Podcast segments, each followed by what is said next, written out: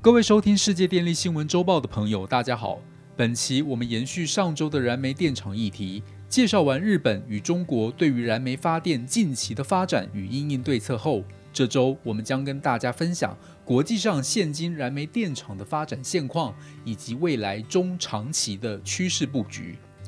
我们先来看看最新的消息，再来向大家归纳全球煤电的发展现况。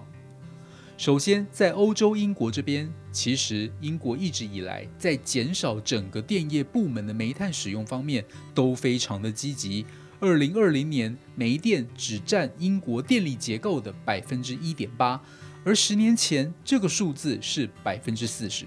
英国七月更向外界宣布，将提早在二零二四年废除燃煤发电，比之前拜登峰会所承诺的提早一年。另外，英国也积极向世界各国说服脱煤的理念。为了十一月主办的第二十六届联合国气候峰会 （COP26） 能顺利进行，英国在七月二十五号广邀五十一国的气候与环境部长举行线上与实体并行的闭门气候会议，想先凝聚各国脱煤的共识。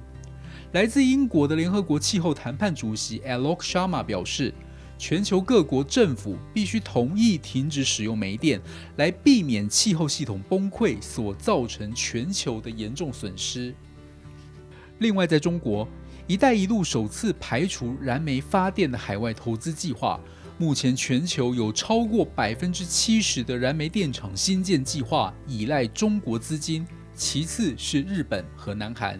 而南韩已经在今年四月承诺停止海外燃煤电厂融资，日本也在六月承诺今年底将停止海外煤电融资。中国所主导的一带一路计划，今年前六个月并无资助任何煤炭计划，这是该计划自二零一三年启动以来的首见。相关的金融机构，像是中国工商银行，更在六月放弃了为新巴威提供的三十亿美元煤电融资。随着中国陆续颁布绿色海外投资的新指导方针，中国央行也配合呼吁，开始对银行融资业务进行评估，努力使银行投资更具永续性。可以预期的是，未来“一带一路”中煤炭相关投资将会越来越少。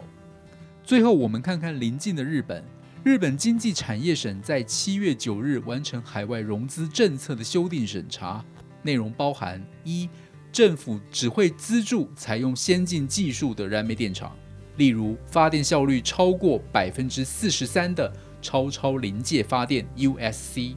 整体气化负循环 （IGCC）、生物质或氨气混烧、碳捕捉及封存以及碳循环等。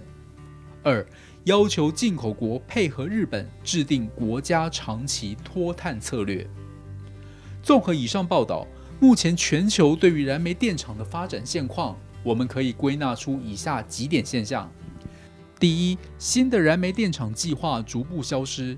从前面的报道可以发现，各国目前较为普遍的共识是不再规划新建燃煤电厂。就算目前已经有新建规划的国家，也开始逐渐丧失国际资金的支持，将导致融资越来越困难。第二，既有的老旧燃煤电厂提前除役。以美国与日本为例，之前报道也有提过，美国数百座小型及老旧燃煤电厂在这几年早已关闭，剩下的燃煤电厂则由机载转为备援机组，使用率也显著下降，其中。某些使用率过低的燃煤电厂甚至规划提前除役，而日本则规范电厂燃煤效率必须达一定标准才能继续营运。经济产业省也已经定下了百分之四十二的目标值门槛。事实上，在全球碳中和的浪潮下，为了要达到近零碳排目标，洁净能源极大化、化石燃料极小化是未来趋势。因此，煤电的退场将被视为是非常关键的一步。但由于国情不同以及客观环境因素，未来在最后迈向近零碳排的碳中和目标年的时候，世界各国又会分成几个不同的情境。其中一种是完全脱煤，不再使用燃煤发电，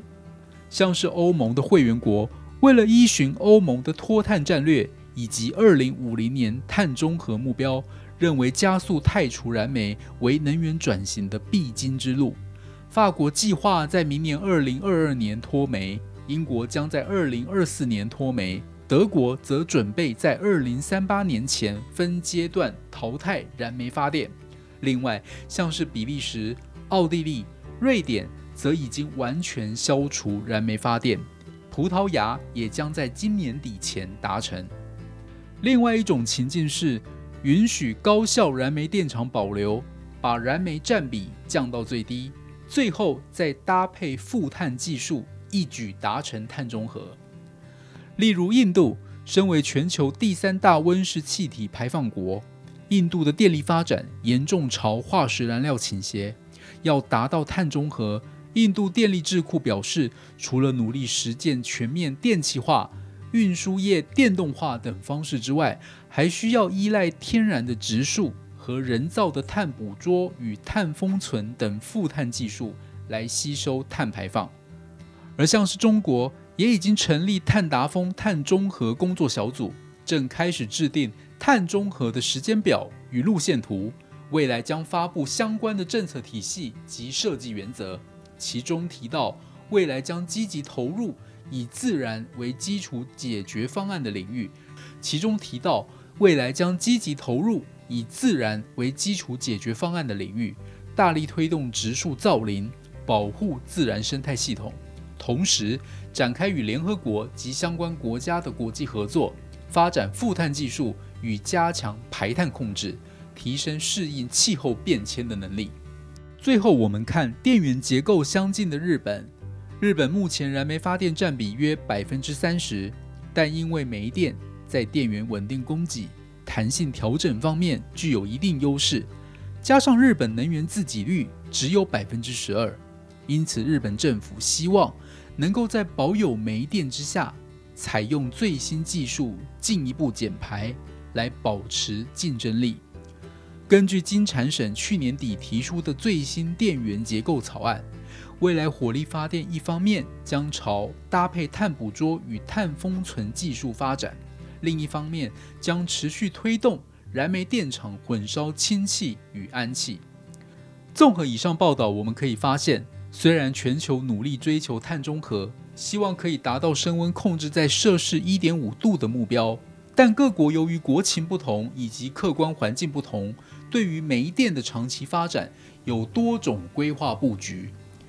尤其亚洲国家像是日本，能源依赖度高。火力发电对它而言有一定的存在效益，因此必须采用新科技辅助，以高效能、低碳排的燃煤方式，再加上负碳技术，达成近零目标。但这一切仍处于研发或是规划阶段，未来是否如期实现，目前还言之过早，仍需长时间的观察。